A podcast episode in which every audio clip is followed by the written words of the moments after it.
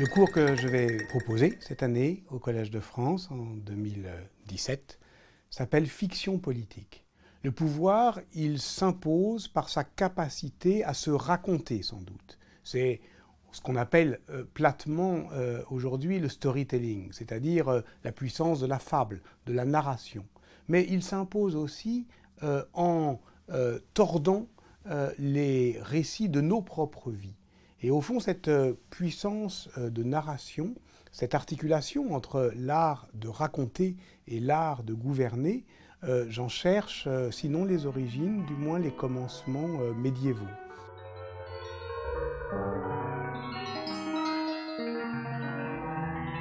Je n'ai pas encore refermé le dernier livre, c'est-à-dire ce livre qui s'appelle Conjurer la peur et qui tentait euh, de regarder un peu intensément la puissance politique d'une image euh, peinte sur les murs du Palazzo Pubblico euh, de Sienne. Cette image, elle tourne autour d'une inquiétude. Cette inquiétude, c'est le mauvais gouvernement, c'est la tyrannie. Ambrogio Lorenzetti à Sienne en 1338 présente la tyrannie comme un monstre et ce que cache son image, c'est que ce monstre est attirant. C'est-à-dire qu'il y a une séduction de la tyrannie. Il y a une séduction du pouvoir autoritaire.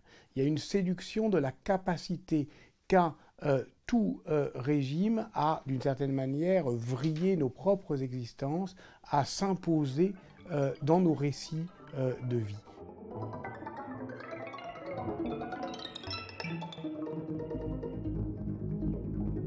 Alors, je m'intéresse à un certain nombre de petits euh, seigneurs euh, volubiles et teigneux euh, qui ont été dans l'Italie du Nord, en particulier à Milan, autour de la famille des Visconti, mais pas seulement, eh bien, les nouveaux maîtres de la vie urbaine dans l'Italie du Trecento.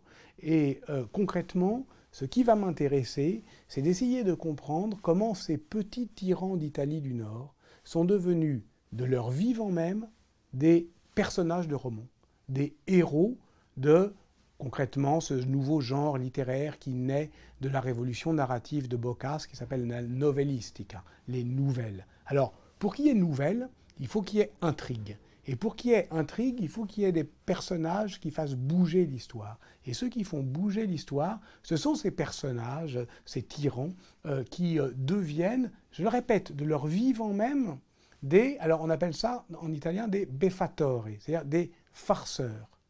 Mais ça, ça nous intéresse parce qu'on met en avant pour en rire, peut-être pour s'en moquer, croit-on pour le neutraliser politiquement, cette force un peu burlesque de ces personnages autoritaires. Mais pourquoi ça nous intéresse aujourd'hui? Ben, vous, me voyez venir peut-être. Parce que euh, les régimes démocratiques peuvent aujourd'hui légitimement s'interroger sur euh, la puissance réellement émancipatrice ou pas de la dérision.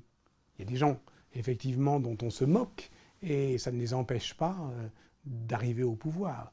Euh, on peut dire que le politique est l'ordre de réalité pour lequel, justement, le ridicule ne tue pas.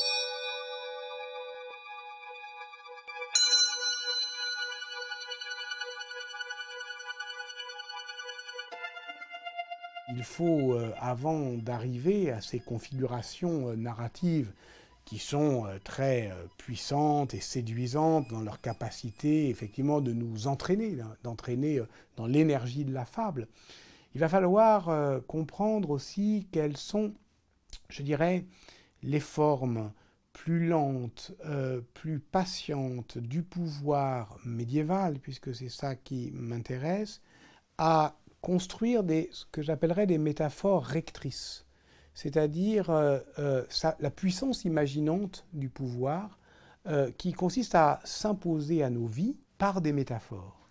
Au Moyen Âge, une des plus puissantes des métaphores politiques, c'est celle de l'Eucharistie. Tout notre système politique va se fonder au fond, sur cette métaphore eucharistique de l'incarnation. Ça renvoie à un imaginaire profond qui est l'imaginaire de la mendication puisque le corps euh, du Christ, on le prend avec nous, on le mange littéralement, mais ce n'est pas une dévoration. Et euh, la différence entre la mendication et la dévoration, c'est aussi la différence entre les pouvoirs religieux et les pouvoirs civils, les pouvoirs laïcs, les pouvoirs religieux prennent ils prennent, ils englobent, ils embrassent. Et cette, cette incarnation elle se fait effectivement sur ce, sur ce modèle qui est euh, un modèle de l'englobement. Alors que le pouvoir euh, euh, laïque, eh bien, il, a, il est prédateur fondamentalement. Si on parle de fiction politique, on ne peut que viser pour nous contemporains, pour nous modernes, une image terrifiante du pouvoir qui est celle du Léviathan de Hobbes, telle qu'elle se donne à voir sur son frontispice. Ce qu'on y voit, c'est un État qui dévore ses sujets.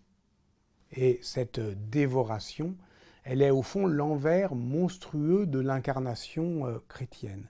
Et le comprendre, c'est saisir à rebours toute cette généalogie de l'obéissance et de la puissance fictionnante euh, de euh, l'État qui va m'occuper euh, pour ne pas dire davantage, m'inquiéter, me hanter euh, cette année.